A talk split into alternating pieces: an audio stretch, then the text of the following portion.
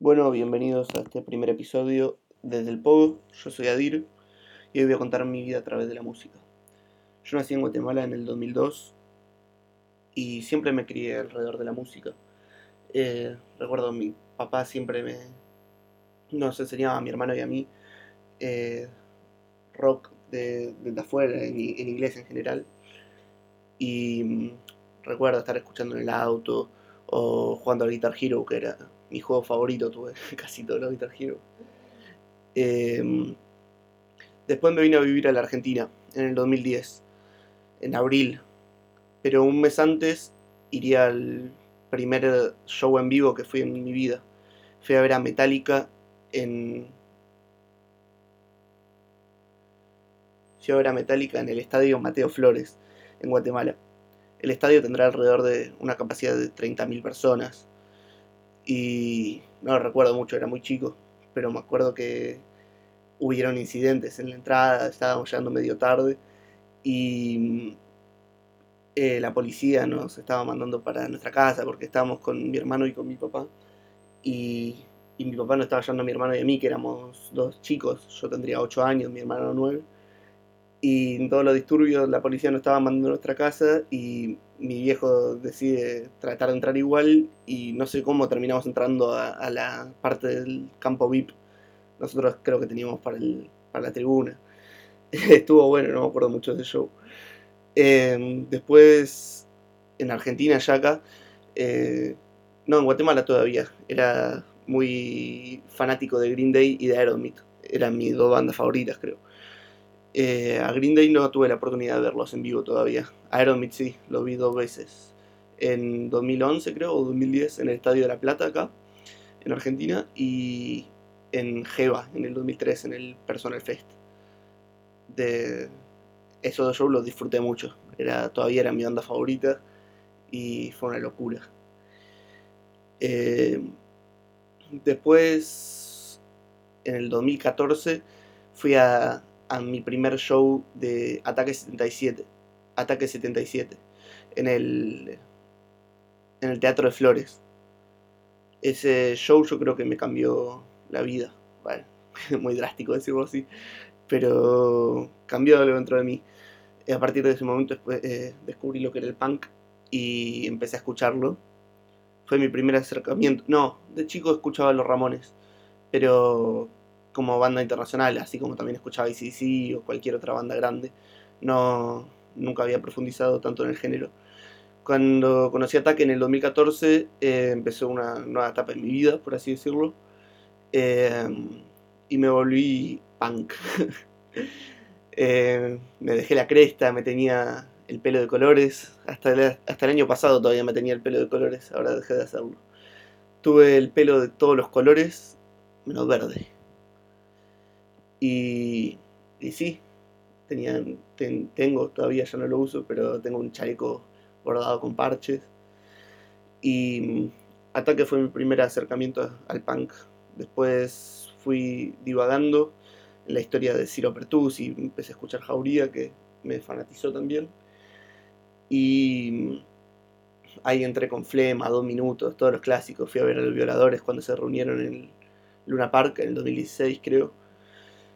Y no es que por ser punk o escuchar punk dejé de lado otros géneros. Muchos creen en la rivalidad entre los punks y los rollingas. Pero yo en el 2016 o en el 2017, no recuerdo, cuando vinieron los Stones, lo fui a ver sin ningún problema. Yo escucho cualquier tipo de música, no tengo drama en eso. Em, con toda mi ola punk me fanaticé por los Ramones. Me obsesioné, por así decirlo. la mayoría de mis remeras de rock son de los Ramones. Y tengo casi todos los CDs. Me faltan 5. Tengo 9 ya. Em, de los Ramones vivos, eh, fui a ver a Marky varias veces. Y lo fui a, la última vez que vino, el año pasado. Lo fui con mi hermano a, a esperar a la puerta del hotel en donde estaba alojando y no lo, no lo logramos encontrar. Justo había bajado una hora antes de que lleguemos y después no lo fuimos a ver y yo volví el día siguiente a ver si lo encontrábamos, pero yo se había ido a Paraguay. Eh, dos semanas después mi, mi, papá se estaba yendo de viaje y se lo encontró en el aeropuerto, fue todo muy bizarro. Em, y lo vi a Richie también, en vivo el año pasado o hace dos, no lo recuerdo. Eh, me falta ver a CJ, porque a Elvi Ramone, que tocó en dos recitales nomás con, con los Ramones, lo vi con, con Blondie cuando vinieron también hace poco.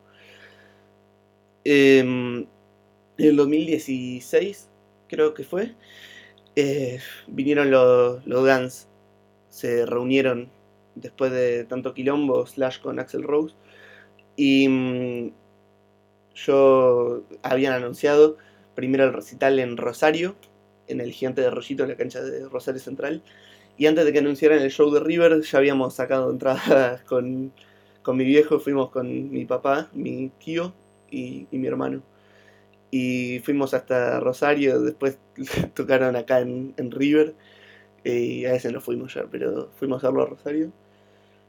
Y el show de los Guns también cambió algo en mí, porque verlo a Slash en vivo creo que me motivó para tomar clases de guitarra. Eh, yo siempre desde chico tuve contacto con instrumentos musicales, a los 6, 6 5 años habrá sido, me regalaron mi primera guitarra y tuve clases. Eh, con profesor, pero era chico, no le daba mucha bola a eso. Cuando vine a vivir a la Argentina también tuve clases eh, regulares, pero andaba en la mía, no prestaba mucha atención y, y no logré aprender del todo. Cuando volvimos del recital de los, de los Guns, me puse a buscar profe y encontré uno muy copado y ya llevo cuatro años creo con clases de guitarra eh, ininterrumpidas y yo creo que progreso bien. Después con otros instrumentos eh, tengo un ukelele, nunca aprendí a tocarlo del todo, nunca tuve clase en nada. Eh, tampoco le di mucha bola, pero estaba bueno. Em, tuve clases de batería durante un año y medio, dos años, me gustaba mucho. Lo dejé porque justo había empezado una época de exámenes en la escuela que me estaba consumiendo mucho tiempo y dejé de las clases y por alguna razón o por la otra no volví a, tomar clases, pero disfrutaba mucho las clases de batería. Es un instrumento que me, gustaba. Después decidí meterme con clases de armónica, que me interesaba, y también hice un año y medio, creo, y también me gustaba, no sé por qué lo dejé, me habría aburrido, no me acuerdo. Probé con una clase de bajo, pero no era lo mío, no me entusiasmó para nada. Y ahora llevo un mes más o menos con clases de acordeón. Vamos a, ver cómo, cómo avanzo con el tiempo en eso. Em, no sé qué más contar. Este podcast va a ser eh, para entrevistas, no sé si entrevistas, voy a contar historias de la música, de distintas bandas, eh, músicos y voy a tratar de, hacer entrevistas, a ver si, puedo llevarlo a cabo. Em, si le gusta el rock o la música en general también, bueno, sigan el podcast y, y síganme en las redes, no sé cómo voy a seguir con esto. Eh, no sé qué más contar, así que eso ha sido todo por hoy, imagino. Y bueno, hasta la próxima.